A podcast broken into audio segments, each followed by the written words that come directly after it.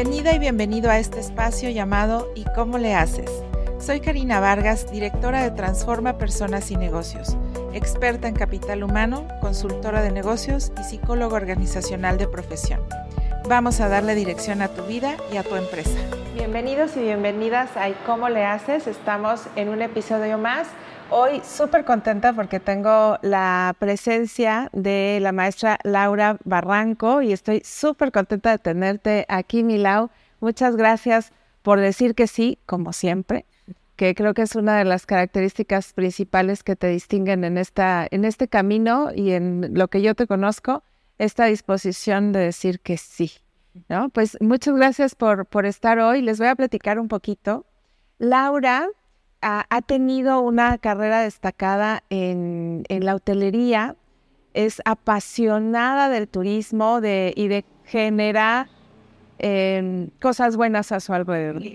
Yo admiro la trayectoria de Laura, ha sido, eh, la conozco ya desde hace muchos años, hemos trabajado juntas, hemos hecho algunos proyectos dentro del hotel, pero también la conozco desde su actuar como líder en otras esferas y hoy quise que estuviera con nosotros para que les comparta un poco de su experiencia. Pues Milau, no sé si quieras platicarnos un poquito de cuál es tu formación.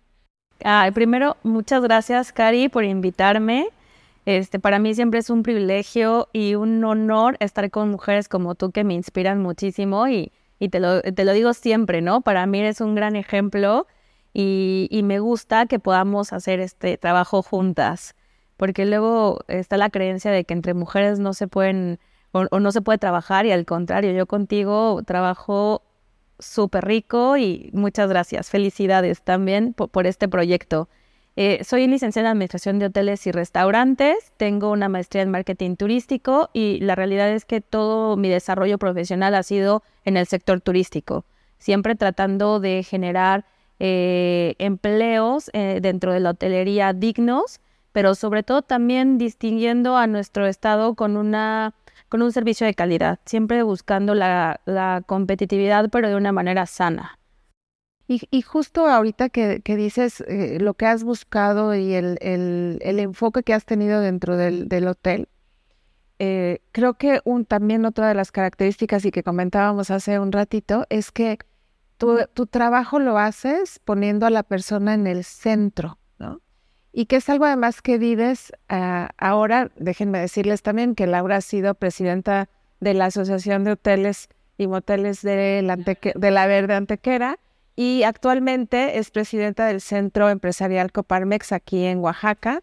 Y, bueno, pues está, está justamente en, en, donde promovemos el poner a la persona en el centro de las empresas. Así que, Mila, platícame, ¿cómo es que te diste cuenta o en qué momento te diste cuenta de que la persona debe ir al centro de una organización? Eh, primero, porque había mucha rotación de personal, ¿no? Existía mucha rotación de personal. Yo no sentía que la gente estuviera contenta, al contrario, había mucha hostilidad, ¿no? Dentro del ambiente laboral. Y, yo no sabía por qué. Empecé a los 25 años a trabajar, eh, era mi primer empleo pues digamos que ya de manera profesional, ¿no? He, trabajado de los 15 años en los, trabajé de los 15 años en los veranos, pero siempre pues era de verano, ¿no? Era como de entrada por salida. Y esta vez que me tocaba ya liderar una empresa, era como ver qué estaba sucediendo y ahí me di cuenta que muchas veces como dueños, como directores, como gerentes, como líderes de la organización, no conocemos el entorno de, nuestras, de nuestros colaboradores no conocemos, que no tienen las mismas posibilidades que nosotros o no lo aceptamos. Eh, y entonces dije, no, aquí algo no está funcionando. Ellos no pueden hacer algo que yo les pida si no lo conocen antes. Entonces ahí es donde dije, tengo que empezar a enfocarme en sus necesidades, pero sobre todo en que ellos aprendan y se desarrollen para poder desarrollar a la empresa porque si ellos no se desarrollan, difícilmente van a comprender lo que uno trae como idea y como meta o como objetivo. Y vas a estar peleándote todo el tiempo con ellos, ¿no? y entonces se van a sentir frustrados y al sentirse frustrados, pues van a renunciar. Y es ahí donde empieza la rotación de personal, es ahí donde empieza pues los malos tratos hacia el cliente, ¿no? Nosotros yo, yo siempre he dicho, ojalá fuera de, de vender algo material y decir cierro la cortina y, y ya no pasa nada. No, nosotros vendemos experiencias, servicio al cliente, contacto al cliente todo el tiempo y es mucho más complicado porque puede ser un cliente fácil que vea el optimismo por todos lados y un cliente que no, y nos pasa mucho. Hay muchos clientes que vienen en carretera y se encontraron un bloqueo o hubo mucho tráfico o algo no les salió bien y vienen de malas y entonces repercute mucho a su llegada y entonces ya viene de malas, ya viene con una expectativa negativa y te toca lidiar con y ellos. nos toca lidiar con ellos y, y nos toca también, o sea, o hacerlos sentir muy bien o hacerlos sentir muy mal, porque si con algo que falles, con lo mínimo que falles, ya viene enojado, se va a enojar más. Claro. Entonces es, es algo bien complejo donde sí trabajamos mucho la parte humana, porque mucho de lo que nosotros eh, hacemos en el trabajo es el reflejo también de lo que vivimos en casa. Es una realidad, por más que digamos, vamos a separarlo, sepáralo, deja tu casa allá afuera en el trabajo, eso no, a ver, somos seres humanos y es... eso no es posible. Fíjate que eh, justo con ese tema, eh, yo sigo escuchando a muchos empresarios pedirle a sus colaboradores que dejen los problemas fuera del trabajo, ¿no? Y que eh, los, los problemas de la empresa tampoco se los lleven a la familia, pero un, un, día, y yo creo que tiene como tres, cuatro años pensando en esto, yo decía, lo que pedimos o lo que piden los empresarios es completamente irreal e irracional. En psicología, eh, si tú miras esta misma frase, pues lo que le estás pidiendo a la persona es que se rompa, que se disocie, ¿no? Y entonces eso genera una, una, eh, un mal funcionamiento psicológico, ¿no? Entonces, ¿por qué tengo yo que dejar mis problemas si yo sigo siendo, eh, en mi caso, ¿no? Sigo siendo mamá, sigo siendo hija, sigo siendo este, colaboradora, sigo siendo, o sea, todos mis roles van juntos conmigo, no se quedan conmigo, no puedo dejar, eh, eh, ahí va la mamá y que se quede guardada y ahora soy tal cosa, no se puede, eso enferma. Entonces me parece maravilloso que tú estés, o sea, lo contemples de esa forma y lo estés trabajando. Y decías hace ratito, la primera, el primer motivo fue la rotación, pero me imagino que cuando empezaste a trabajar con las personas también conectaste con otras cosas. ¿Cuáles fueron esas cosas? Claro, o sea, creo que eh, nos dimos cuenta que conociendo sus entornos podemos comprender el por qué llegan tarde, el por qué faltan, el, y desde ese, desde esa, ese conocimiento tratar de trabajar con ellos esas partes, ¿no? Algo que a mí me gusta mucho y que por eso soy presidenta de Coparmex es incidir en políticas públicas. Y para mí es muy importante siempre bien, o sea, ahorita como Coparmex me toca ver muchos sectores, ¿no? Pero mi, mi expertise es en el turismo y nosotros somos 24/7, 365 días al año. Y la mayoría, el porcentaje mayor de, de colaboradores es mujeres. Entonces, ver que no hay transporte público adecuado o en horas adecuadas. Nosotros trabajamos, o sea, tienes que, muchas personas tienen que salir de sus casas a las 5 de la mañana para llegar temprano. O se van tarde porque los eventos terminan tarde y entonces ya están saliendo en la madrugada. Eso para mí me ayuda muchísimo porque aparte de incidir en esta política pública que me gusta, en estar eh, en comunicación con las autoridades, en ver cómo sí se pueden hacer las cosas, también nosotros podemos tener esas estrategias dentro de la empresa y decir, ok, a ver, si estas personas viven lejos, ¿qué hacemos? Vamos a habilitar una habitación para que ellos se queden, porque no se pueden ir a estas horas, porque, no, o sea, por todos los riesgos que se corren. Ok, eh, otro ejemplo que te doy es, bueno, a ver, es las camaristas, que es trabajo pesado, que es un trabajo donde comprometes el físico, ¿no? O sea, tu parte física, la espalda, las rodillas. Bueno, ¿qué hacer con ellas? Darles el material adecuado, las herramientas adecuadas para que su trabajo no las lastime. O sea, como, como entender que desde dónde viene, ¿no? Muchas veces yo decía, bueno, vamos a darles masaje. Y platicando con ellas me decían, es que yo no, a mí no me gustan los masajes, no necesito un masaje. incómoda, ¿no? Sí, o sea, no, no estoy acostumbrada este, prefiero que mejor nos brinden este cierto, este cierto calzado. Ok, tienes toda la razón, ¿no? Eh, y hay, hay, algo que, que, aprendí apenas, es que no, uno nunca deja de aprender, ¿no? Como líder de, de una organización, este, y que es parte de, de, de, estas este, herramientas que yo utilizo. Bueno, déjame decirte que tú tienes la disponibilidad de aprender, ¿no? Y lo, y lo buscas pero la verdad es que sí hay personas que no ni buscan ni les gusta aprender. Claro, creo que son habilidades que tenemos que desarrollar como líderes. ¿eh? Parte de eso este, e, es, esta parte del aprendizaje. Hay algo que, que me resonó mucho, que digo que no dejo de aprender, y voy a hacer un paréntesis de Rafael Nadal, el tenista español, ¿no? Que es, es que yo no voy a entrenar, yo no, yo no voy a la cancha para estar entrenando. Yo voy a la cancha, o sea, eh, para aprender, o sea, yo no, no, para, no voy a entrenar para practicar, voy a entrenar para aprender, ¿no? Porque todos los días aprendes, y es cierto, o sea, todos los días a donde vayas aprendes algo nuevo. Y esta vez, en, un 10 de mayo, eh, nosotros festejamos a, la, a las mamás, ¿no? Normalmente a las colaboradoras. Y ese día yo rifamos una, un, ¿qué era? Un corte de cabello y manicure y pedicure como para consentirlas y una de ellas no lo aceptó. O sea, no aceptó haberse ganado el premio de irse a cortar el cabello. Y para mí fue como, ¿por qué no, no? Evidentemente te das cuenta que hay que trabajar en esa, en, esa mujer, su autoestima, eh, hay que trabajar en ella eh, pues mucho más profundo, que no es nuestra obligación como líderes o como, como directores de una organización profundizar en la vida de las personas, porque eso es muy privado pero creo que sí podemos dar las herramientas y apoyarlos para que ellos crezcan emocionalmente, porque para mí sí ha sido un gran resultado trabajar en ellos, ¿no? Que ellos trabajen en sus emociones para poder dar resultados. Y no lo hago buscando el resultado, lo hago porque al final se vuelve un ambiente laboral rico y ayudamos a crecer también al entorno. Sí, y, y es que yo creo que que como has visto el resultado, tanto dentro de la organización, pero también el ver que las personas crecen, el ver cómo las personas van superándose a ellas mismas, ¿no? Los retos que hayan tenido en su vida personal, este, laboral, etcétera,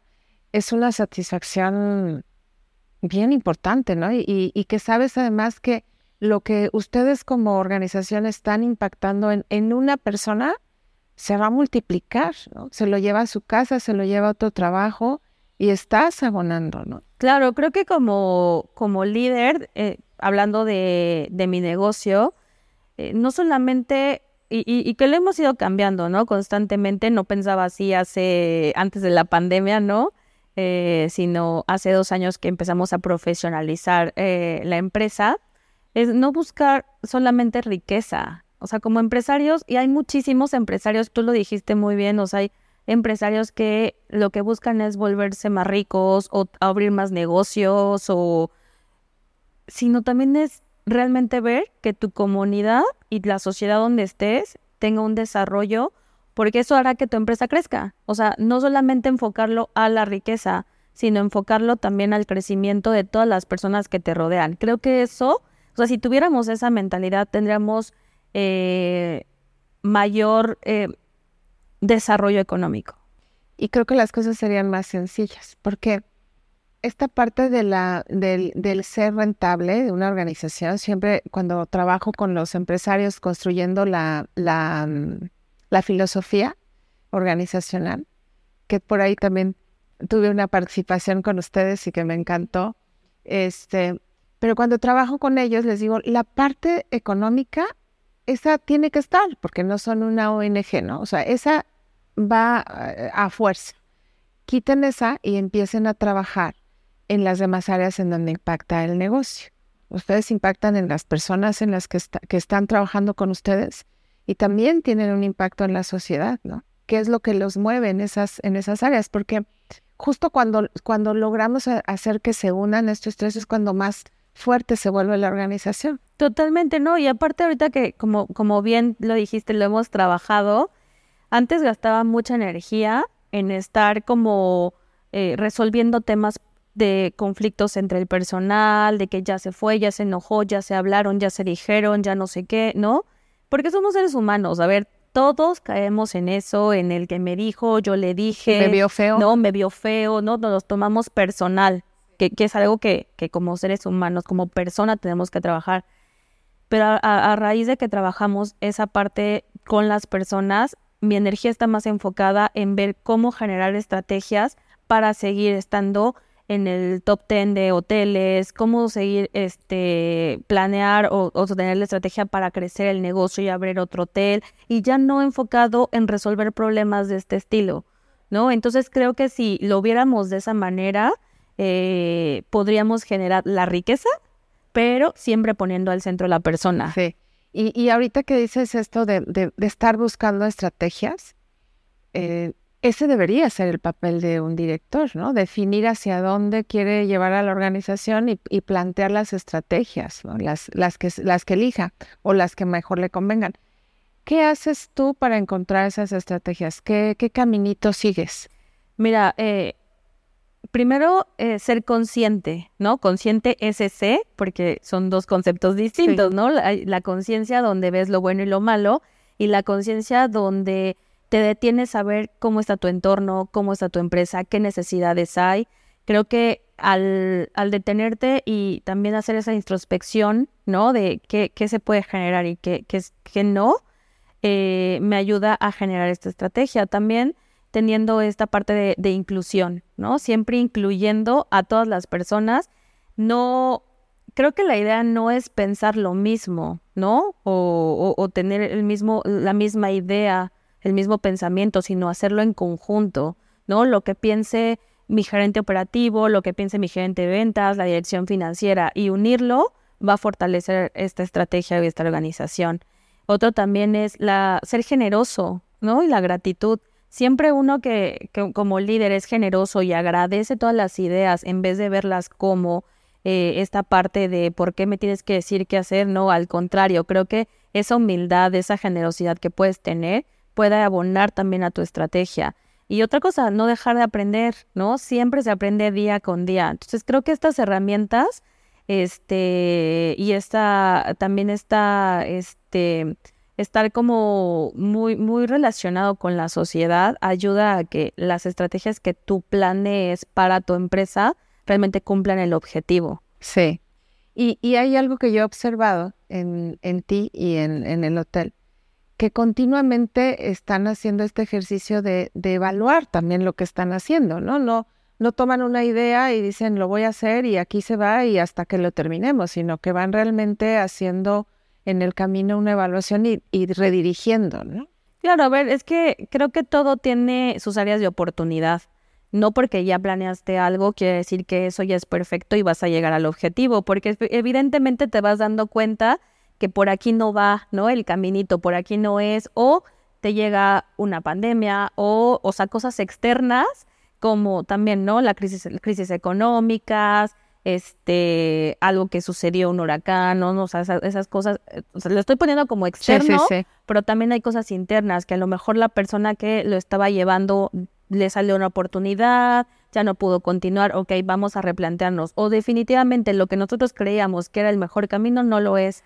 Entonces sí es detenerte de nuevo y decir, vuelvo a repetir, somos seres humanos, podemos cometer errores, pero entonces vamos a ver cómo sí resolver las cosas, no quedarnos con como con el con, con la frustración. Sí.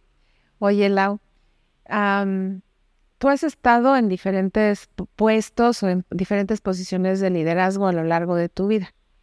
¿Y cómo ha impactado el ser mujer en, eh, en esos cargos que, que, tienes o que has tenido?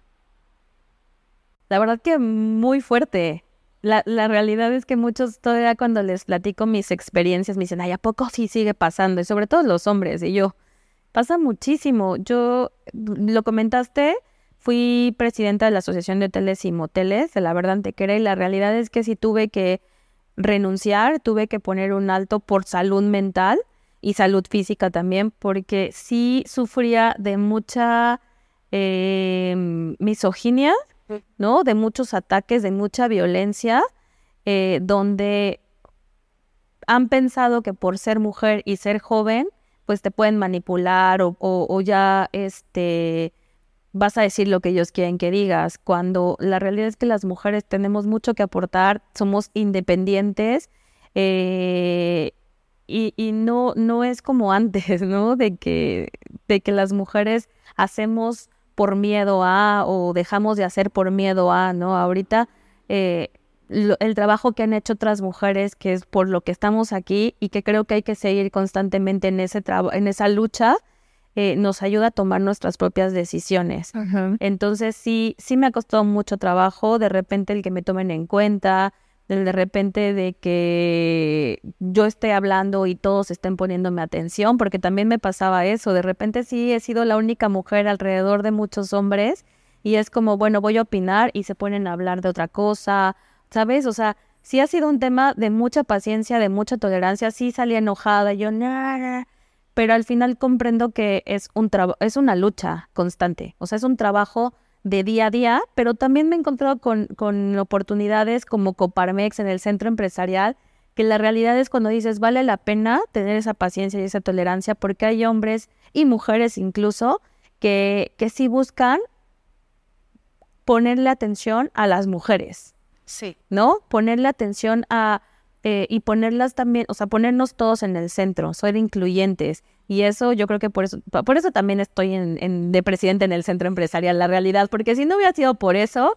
Es que era, era, muy este importante. déjenme decirles que el centro empresarial en Oaxaca está cumpliendo 50 años y Laura es la primera mujer que eh, ha tenido este cargo de eh, presidenta del centro. Así que sí, realmente ha sido una decisión muy importante y, la verdad es que muchos estuvimos ahí, por favor, di que sí, di que sí. Se tomó su tiempo Laura, pero dijo que sí, dijo que sí, porque sabía que era un, un tiempo y un papel importante en la y, y te quiero decir algo, ¿eh? La realidad si yo acepté fue por, el, por la red de mujeres que existe en el consejo. A ver, no, no estoy diciendo que los hombres no me apoyen, al contrario, estoy súper agradecida y feliz de estar en ese, de, estar en, en ese consejo, pero sí noté, y lo hago consciente, de que si las mujeres que están ahí, que para mí son admirables, para mí es un orgullo estar con ellas y aprender día a día, no me hubieran brindado ese apoyo, difícilmente podría estar ahí. Porque también es una realidad, como mujeres comprendemos que tenemos otras, este, responsabilidades, ¿no? Ser hermana, ser mamá, ser esposa, ser amiga, ser, ser muchas cosas que nos, que nos exigen desde hace muchos años, que ni siquiera es como algo que, que tenga que ser, sino porque así venimos acostumbradas. Todavía siguen corriendo esos programas. Totalmente. Entonces, sí me di cuenta que si en esta, sin esta red no, no podría, no podría estar yo aquí.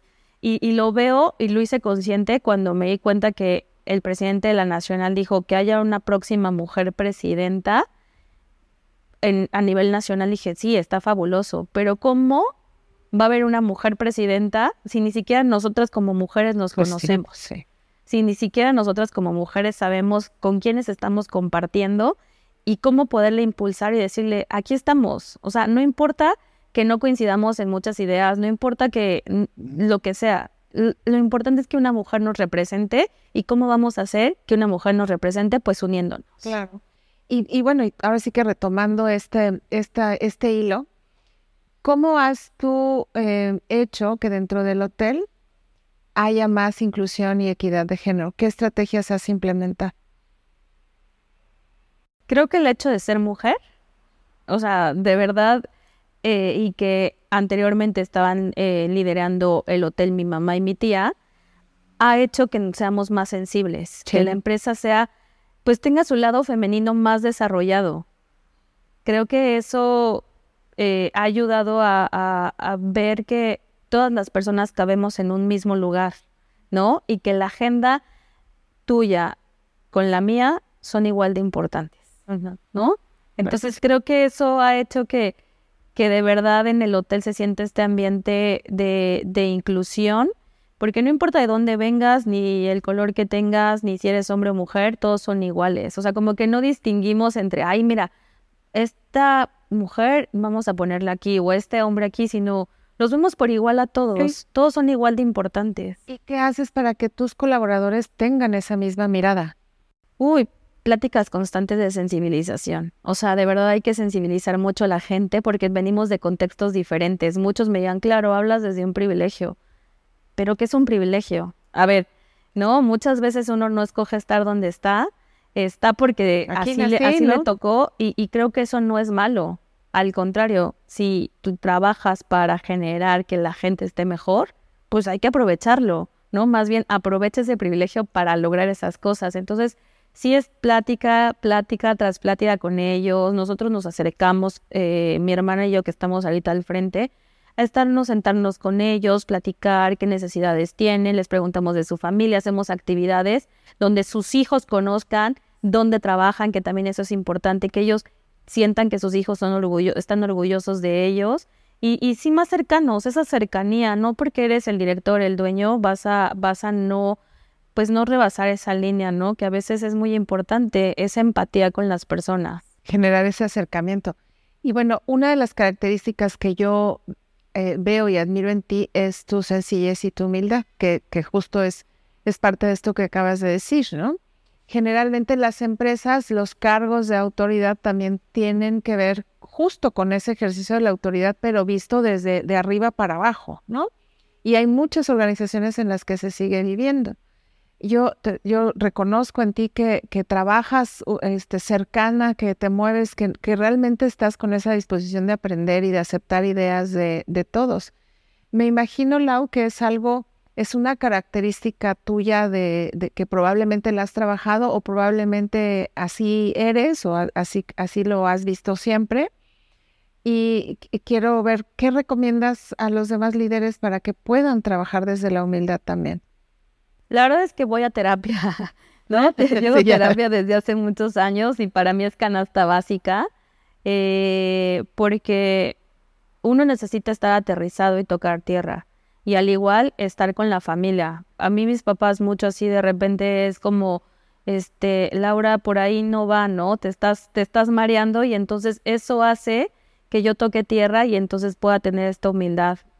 Y trabajo mucho en la parte interna. A, raíz de la, de la pandemia creo que me, enfoqué más en eso, a, meditar, ¿no? Creo que la meditación me ha ayudado mucho también a, ser más consciente de lo que yo puedo dar y de lo que puedo recibir, pero también de lo que sucede en el entorno. Si es mucho trabajo, la, verdad es que eh, nunca dejas de, de, estar aprendiendo y de estar dándote cuenta en qué sí le estás regando y en qué no, pero yo sugeriría que nunca perdamos de foco que la persona tiene que estar al centro de todo, llámese familia, llámese colaboradores, llámese sociedad, siempre pensando en que no somos perfectos, somos seres humanos y la vamos a regar. la vamos a regar. De tarde, tarde que temprano algo no nos va a salir bien. Entonces, creo que eso es lo que me ha ayudado y creo que es una característica que tengo de mi familia, este, que lo aprendí de mi familia. Mi abuelo llegó de la costa con la primaria apenas, mi abuela de, aquí del valle, también con la primaria apenas terminada, y lograron grandes cosas, pero nunca queriendo ser más que las personas, siempre buscando eh, esa, de, e, e, esa parte de generar eh, empleos, de generar trabajo, ellos también trabajando, ellos también picando piedra, y, y desde chiquita me, a mí me enseñaron a trabajar ahí junto a la recepción, en cocina, y, que pues para, para poder mandar hay que saberlo hacer. Sí. Oye, y ahorita tocas un tema bien, bien interesante.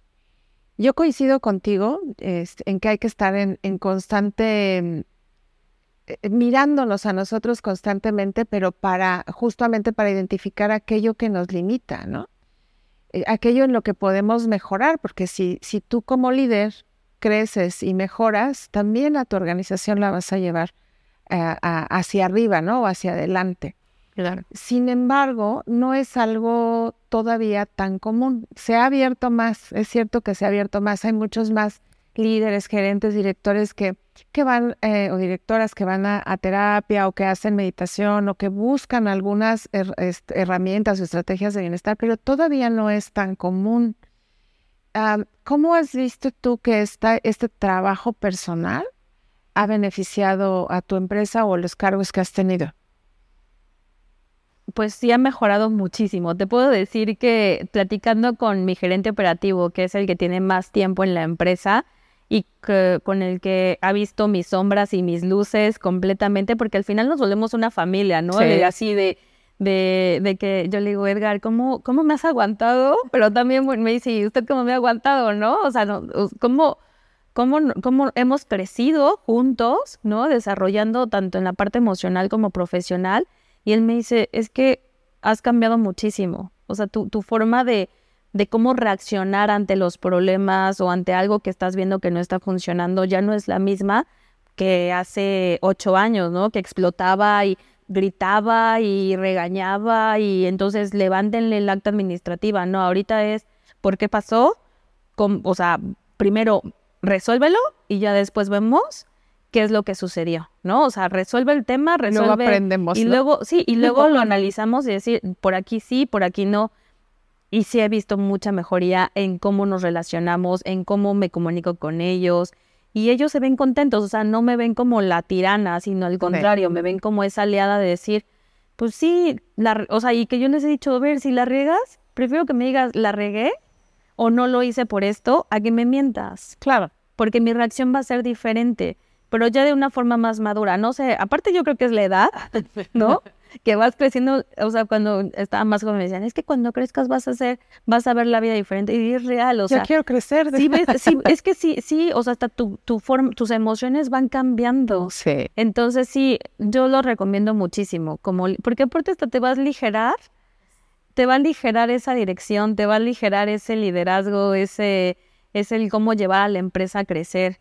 Y, y en tu familia también vas a llegar y vas a tratar de de hacer todo mucho más, en una atmósfera mucho más de paz, más confortable, que, que, te dé gusto ver a tu familia y a tu familia le dé gusto verte, ¿no? Sí, claro, y es, o sea, las dos cosas se, se, se pueden dar al contrario, ¿no? Que digan, ay, no, ya llego. Sí, sí, no, y, yo creo que de verdad lo sugiero muchísimo. Hay una sola vida, y en esta vida, o, o habrá más, pero en esta que estamos viviendo, en el aquí y en el ahora, pues hay que vivirlas tranquilos. Sí. O sea, y en paz. Y, justo era la siguiente pregunta que se me, se me venía a la mente. O sea, una cosa es hacia los colaboradores, pero la vivencia de tu liderazgo y de, de, tu trabajo en, todas las áreas que tú abarcas o en, en los roles que tú abarcas, lo has vivido de manera diferente gracias a la terapia.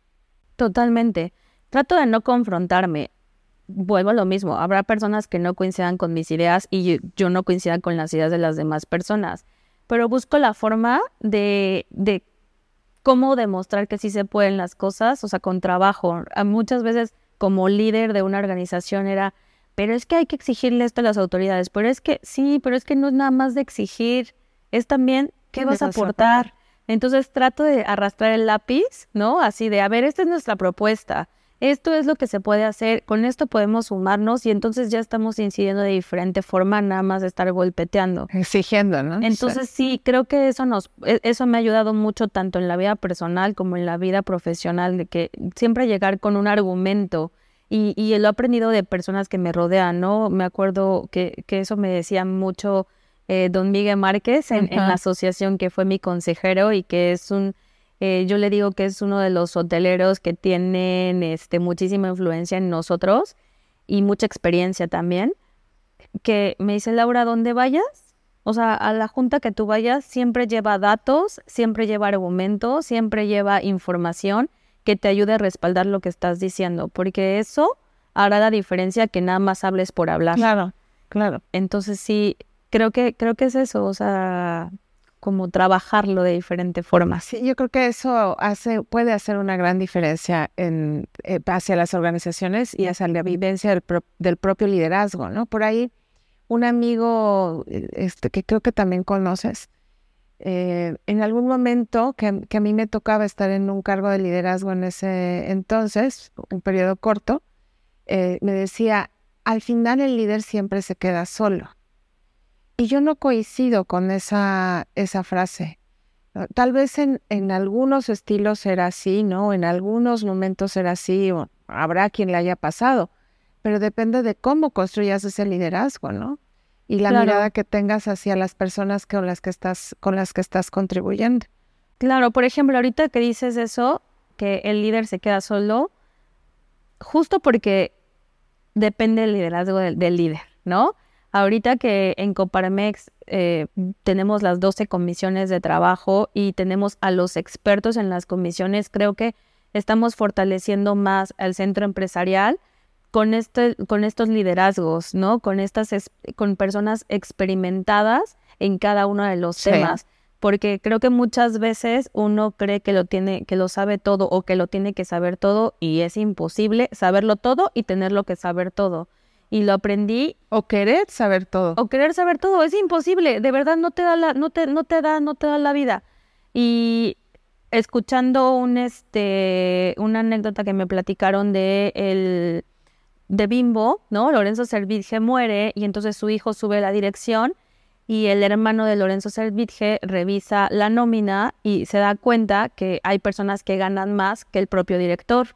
Entonces va a finanzas y le preguntan que por qué están ganando más ellos que el, que el director. Y en finanzas le comentan que así eran las indicaciones que les habían dado va con su sobrino y le pregunta que qué había pasado, por qué está ganando más una persona que otra, y él dice es que necesito rodearme de personas que sepan más que yo y expertas en temas que yo no conozco. Y, y, entonces, si tienen que ganar más que yo, pero vamos a mantener a la organización y ese nombre que tiene Bimbo, pues vamos a hacerlo. y creo que eso se, trata de humildad. Eso se trata de rodearte de, de, y, y de estar consciente que no lo vas a saber todo. Claro. Entonces creo que un líder puede ser mejor líder rodeándose de otros líderes y de expertos en diferentes temas, porque entonces ya te acercas a ellos y ellos te pueden estar ayudando. Claro. Oye, y hace ratito platicabas o, retomabas eh, los diferentes roles que, pues que desempeñas, que desempeñamos, ¿no? Todas las personas y especialmente las mujeres. Em, y hablabas también en algún momento de, la familia tú estás casada. ¿Cómo le has hecho? No, es, complicado, es complicado. La realidad es que eh, tuve el apoyo, ¿no? totalmente de, de, mi esposo en ese momento. Ahorita ya, eh, pues... Sí, pero bueno, la realidad es que, a ver, no es por el hecho de que yo estuve trabajando de más ni nada, sino porque el crecimiento personal te lleva a darte cuenta que de repente ya no es por ahí el camino, ¿no? O sea, e-, es, una realidad. Entonces, este, pero lo pude compartir, o sea, en el momento que estuvimos juntos era, pues platicarlo, platicarlo muchísimo. Y, y cuando tomé la decisión de ser presidenta de la asociación o tomar cierto proyecto era, ¿tú qué opinas? ¿Me apoyas, no me apoyas? Sí, te apoyo, va, vamos a darle, ¿no? O sea, siempre esa comunicación sí existió fueron otras circunstancias. Y, con mi familia igual, yo llegué y les dije, a ver, oigan, me están proponiendo ser presidenta del Centro Empresarial Coparmex, ¿qué opinan, no? Y mis papás sí fue así como, ay, pero te va a dedicar tiempo, ay, pero vas a estar más expuesta, ah, pero, o sea, me dieron como los contras, pero también me dijeron, bueno, a ver, creemos que tienes tú eh, esta inteligencia de saber decidir si es bien o, o si es bueno o malo para ti, ¿no? Esta conciencia este, y si lo tomas, vamos a estar ahí contigo. Y si también decides retroceder, pues también vamos a estar ahí. Pero sí, sí los tomo en cuenta para, para mis decisiones y siempre estoy preguntándoles, a ver, ¿tú qué opinas? ¿Cómo va esto? Que a veces cosa trabajo porque los papás traen una idea, la familia trae una idea, el, el marido trae otra idea, ¿no? O sea, pero, pero podía yo ahí. Y que incluso creo que muchas veces, no sé si te pasa a ti, pero a veces ya tienes tomado una decisión o sea, muy en el fondo ya tienes tomado una decisión. De todas maneras vas y rebotas la idea, ¿no?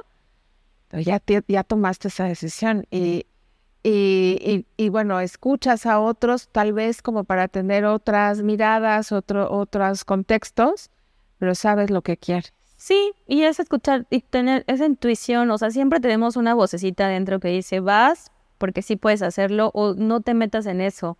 Y es, vuelvo a lo mismo, escucharnos, porque hasta como líder y tomar una, una decisión es detenerte, no es tomarla así a la ligera, es detenerte y, de, verdad, de verdad analizarlo y tu intuición, tu intuición también te va a decir mucho, pero muchas veces dejamos de escucharnos. Sí, sí.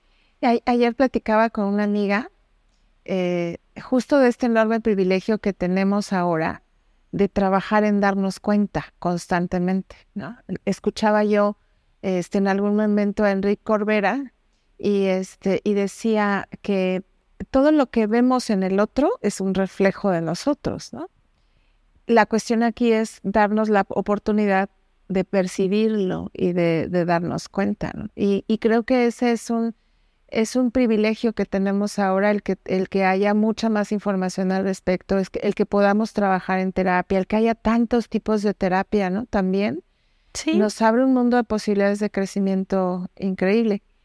Yo no sabía, este, de esta decisión de, de vida y eso me lleva a preguntarte, porque eh, creo que justo el que tú estés abierta a ese crecimiento, y lo has dicho en, eh, varias veces en, este tiempo que llevamos en la entrevista, e, estás dispuesta a aprender y estás en esta constante evolución, ¿no? Eh, de, de, sacar, digo, se oye a cliché, pero pues es la verdad, ¿no? De sacar lo mejor que tú tienes, de de desarrollar otras cosas que probablemente consideras que pues no las tienes y, las, las, vas desarrollando.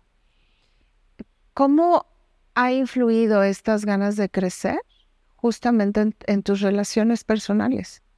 Muchísimo, porque no todos tenemos la apertura o no es nuestro momento para crecer, ¿no? O para abrirnos a nuevas experiencias, a nuevos conocimientos. Y me pasó, o sea, la realidad es que eh, yo agradezco lo que viví en, en, esta relación porque aprendí mucho y mucho de lo que soy es gracias a ese aprendizaje y a, y a cómo me enseñó a ver la vida. La realidad es que ese tema de la conciencia, ese tema de, de, escucharme, pues es gracias a que lo conocí, conocí a, a Edgar, ¿no? Pero pues desgraciadamente eh, empezamos a ver la vida diferente en un momento a tener eh, intereses diferentes. Quizás la diferencia de edad fue algo que, influyó, quizás no, quizás la personalidad, pero aprendí a que pues estamos en constante movimiento y que no precisamente eh, lo que se espera de uno tiene que ser así, ¿no? O sea, y también a que pues tengo que pensar, ponerme a mí primero, ¿no? Pensar en mi felicidad. Se escucha también clichés, se escucha también así como, ay, qué fácil es hablarlo. No, no es fácil cuesta muchísimo trabajo, ¿no? El tomar decisiones, el tomar esas decisiones de decir, no me siento plena aquí y, y, que no haya como un antecedente o algo que hemos normalizado de violencia, este, tal vez faltas de respeto, tal vez este, engaños y esas cosas, pero que tomes la decisión de hacerlo porque no te sientes bien como persona y como mujer es bien complicado, no es sencillo. No, no es nada. O sea, no es, no es fácil. Entonces, eh, sí, sí es mucho trabajo, de verdad. y, y a veces creo que me exijo demasiado y que no está padre. O sea, la realidad es que me exijo demasiado, me exijo estar bien, me exijo a no este, verme triste, me exijo a no caerme, pero es algo que también estoy trabajando constantemente, decir, a ver, Laura, relájate, porque no, no, la vida no es así, ¿no? O sea, no es tener el control de todo. Es, es un trabajo complicado, pero, pero también es algo que me divierte, es, me, da, me da sentido, también le da sentido a mi vida, el, el que tenga que tener estos retos, para mí es como, claro, sí, sé, sí tengo que aprenderlo y tengo que hacerlo y cuando no puedo es no puedo. Y también soltarlo. Sí, y, y, eh, hace ratito ah, que platicábamos antes de empezar la grabación, comentábamos algunas cosas, ¿no? El, efectivamente no, no, no somos perfectos, no eres perfecta, no soy perfecta. Eh, sin embargo, este, este sentido de exigencia a veces eh, y, y, de perfección, ¿eh? que, que finalmente lo, lo tenemos metido porque así está la sociedad, porque así nos lo marca, ¿no? Obviamente ya cuando vamos abriendo la conciencia, pues decimos, esto no lo quiero, ¿no? Esto no me gusta, esto no es para mí. Elijo este, ser o hacer tal, tal cosa. Ese proceso también puede ser doloroso, ¿no? Y puede ser que te aleje de ciertas personas. ¿Te ha pasado? Sí, muy doloroso. y también, sí, te das cuenta que quién te suma y quién no te suma. Pero es muy doloroso. O sea, duele porque estás acostumbrado a que y lo pongo de ejemplo, a veces son los propios papás, los propios hermanos que no te están sumando y no porque sean malos, sino simplemente porque tú quieres otras cosas y duele como poner límites, ¿no? Duele el poner esos límites, decir, te adoro, ¿no? O sea, hermana, hermano, mamá, papá, esposo, amigos, hijos, pero, hijos, ¿no? Pero no, no es lo que yo quiero en este momento, no me está sumando lo que tú me estás diciendo, lo que tú me estás haciendo, lo que tú me estás generando, y prefiero alejarme. Y eso es súper válido, pero vivimos en un, o crecimos eh, con unas creencias que nos limitan, ¿no? Con unas creencias de que no es tu papá y tienes que aceptar. todo, ¿no? Es tu marido y tienes que aceptar porque es tu cruz. No, creo que creo que gracias a la lucha que han hecho muchas personas, porque esto es un constante trabajo, es un trabajo constante, em, podemos tomar decisiones desde una manera más consciente, pero siempre también pensando en nosotros. O sea, así como digo, de poner al centro a la persona, digo que también debes de ponerte a ti en el centro. Y, porque para, para poder generar cambios, necesitas generar cambios en ti primero. O sea, es como el ejemplo, o sea, tú eres el ejemplo. Si tú no, si tú no das, difícilmente vas a, vas a poder recibir cosas de otras personas. Entonces sí. Bueno, y son temas, la verdad es que, que nos dan para otra, otra hora, ¿no? Pero los límites, eh, fíjate que es un tema que, que, le, que me he puesto a estudiar mucho y a, a trabajarlos este, hablando de la exigencia eh, o de la autoexigencia, tiene mucho que ver con los límites que nos ponemos a nosotras mismas.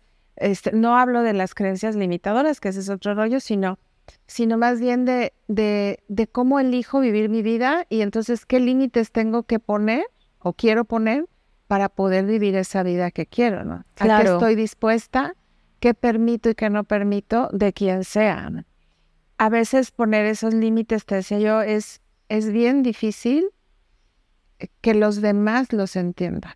Sí, por ejemplo, eh, te voy a poner el ejemplo de Coparmex. Cuando yo tomé la decisión de ser presidenta, sí tuve que pensar en cómo poner los límites en los tiempos, ¿no? Porque evidentemente pues te absorbe mucho tiempo, porque hay muchas reuniones, porque hay muchos compromisos, pero también tengo mi empresa. También tengo proyectos de vida eh, que no quiero dejar atrás o hacerlos un lado por ser líder en una organización como lo es Coparmex. Entonces sí tuve que sentarme con un amigo y hacer como el plan de decir, a ver, ¿qué horarios le voy a dedicar a mi empresa? ¿Qué horarios le voy a dedicar a mi vida personal? ¿Qué tiempo le voy a dedicar a Coparmex? Que no cumplo al 100, pero lo tengo presente, ¿no? Lo tengo presente y es como, sí, exacto, yo estos días dije que lo iba a dedicar única y exclusivamente para el negocio. Estos días dije que lo iba a hacer únicamente para esto. Entonces, eh, pero sí es trabajo constante y el no sentirte culpable, porque nos sentimos culpables por todo. O sea, me da culpa que no contesté a tiempo en el chat. Me da culpa que no mandé esta carta. Me da culpa que no le contesté la llamada a, mi amiga, ¿no? He dejado, sí, eh, eh, amistades un poco por tanto trabajo y que también hablé con ellos, dije, a ver, con, las que tengo más confianza, ¿no? Con las que siempre hablamos, dije, a ver, y con mis papás, si yo un día no estoy, no es que va a ser siempre, es que es el momento en el que yo ya me comprometí en esto, pero créeme que estoy y a lo mejor me tardo dos días en contestarte una o devolverte una llamada, pero estoy pensando en ti y lo voy a hacer. Y si no lo hago, vuélveme a llamar y no es personal, no te lo tomes personal porque no es que esté en contra tuya o no quiera hablar contigo, sino porque de verdad traigo muchos temas y creo que esa comunicación tiene que existir. Me cuesta mucho trabajo, lo estoy trabajando porque por ahí hubo un tema con, con mi familia, ¿no? De, ay, Laura, es que sentimos que estás cambiando, sentimos que no sé qué, y platicándolo en terapia, fue, ¿por qué no decirles lo que estás sintiendo? Oigan, no me siento bien por el divorcio, no me siento bien por esto, no me siento bien por aquello, téngame paciencia, porque esto no va a ser siempre, pero no es personal. Pero me cuesta tanto trabajo el comunicarme que es un, que lo estoy trabajando. Entonces, no, de, la, la, lista que tengo que trabajar es, son esas cosas, ¿no? La comunicación, ser más empático, también ser más paciente, el escucha atenta, el habla atenta. sí, es, es mucho. Pero la conclusión es que todos los días estás trabajando en ti. Sí, trato de trabajar todos los días en mí y, y de aprender todos los días, de estar, de estar atenta y en conciencia de, de qué sí se puede hacer y qué no, ¿no? Hay, hay, días que a lo mejor soy un, así le, le decíamos Edgar y yo no somos como medio zombies y vamos así por la vida, ¿no? Sin darnos cuenta de nada. Este, y hay otros días que sí soy más consciente porque te, vuel- te- lo vuelvo a repetir, somos seres humanos y ojalá todo el tiempo estuviéramos conscientes de las cosas. Sí. Pero a veces, a, a veces sí vamos en automático. Porque así, eso ya sí nos despertamos, Sí. ¿no? O sea, también Y creo que es El funcional control. el tema, ¿no? Claro, O sea- y es no, y, y es también eh, creo que válido. Es válido también de repente decir, ay, que me lleve la corriente. Sí. Ahorita, después veo dónde quedé y ya. Sí, sí, sí. Oye, Milán, para cerrar, am, platícame cuál ha sido el mayor de los retos en cualquiera de las organizaciones que has estado como, como líder que has enfrentado. El ser, el ser congruente con lo que digo, con lo que hago y con lo que pienso. Porque lo dije hace ratito, lo acabo de decir, somos seres humanos y de repente se nos olvida dónde estamos, de repente nos despertamos de, en un modo que, que tienes tantos temas o tanto cansancio que reaccionas de una forma o dices algo que no es lo que tú estás queriendo compartir o con lo que tú estás queriendo trabajar. Entonces, para mí ese es un reto bien grande porque estar consciente todo el tiempo es un trabajo bien fuerte Y cansado. y bien cansado. Entonces, de eh, eh, tener esa coherencia sí me, sí me cuesta trabajo, ¿no? Sí es un gran reto. Oye, y por último, ¿qué estrategias de liderazgo le recomendarías a quienes nos, nos escuchan? Ahorita eh, escuchaba en la mañana a, una gran mujer que también admiro muchísimo, a Bere Pinacho, que decía esa, esa, esa, ¿cómo decía? Esa humildad intelectual que debe de existir. Creo que esa estrategia que ella manejó de no lo sabemos todo y no tenemos que tener también el conocimiento de todo, te puede ayudar a realmente empatizar con las personas, ¿no? Esa esa humildad intelectual, porque no, porque no somos perfectos. Sí. Y O no sea, lo sabemos todo. Sí, entonces creo que esa es una estrategia y la gratitud. Siempre estar agradecidos. No lo, no lo digo como en un tema eh, muy de superación personal de agradece que Sí, no, sí, sí, sino lo sí. digo como en un tema más de, de de que todo lo que te rodea es por algo.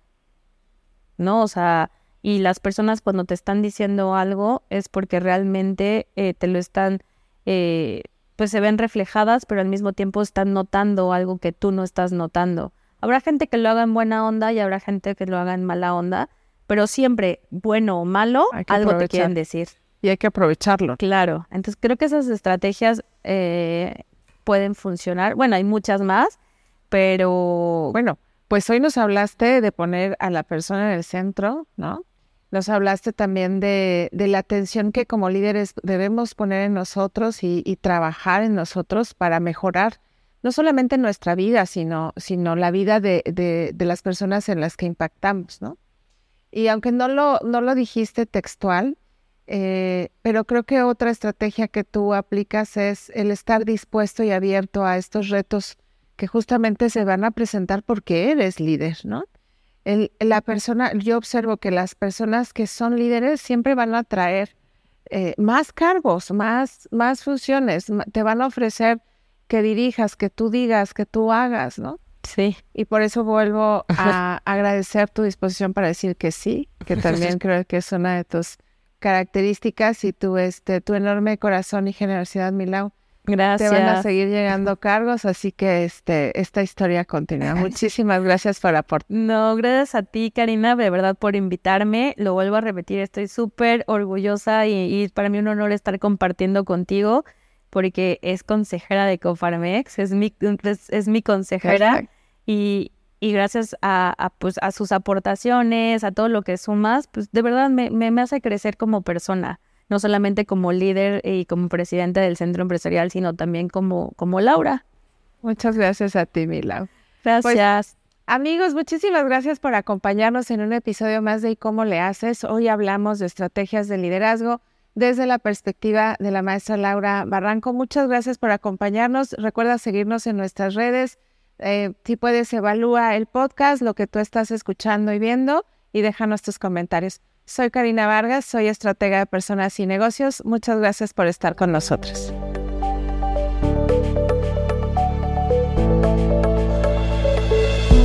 Gracias por escuchar este podcast. Nos vemos y escuchamos en el próximo episodio. Recuerda seguir nuestras redes sociales para más contenido de valor. Soy Karina Vargas, directora de Transforma Personas y Negocios. Vamos a darle dirección a tu vida y a tu empresa.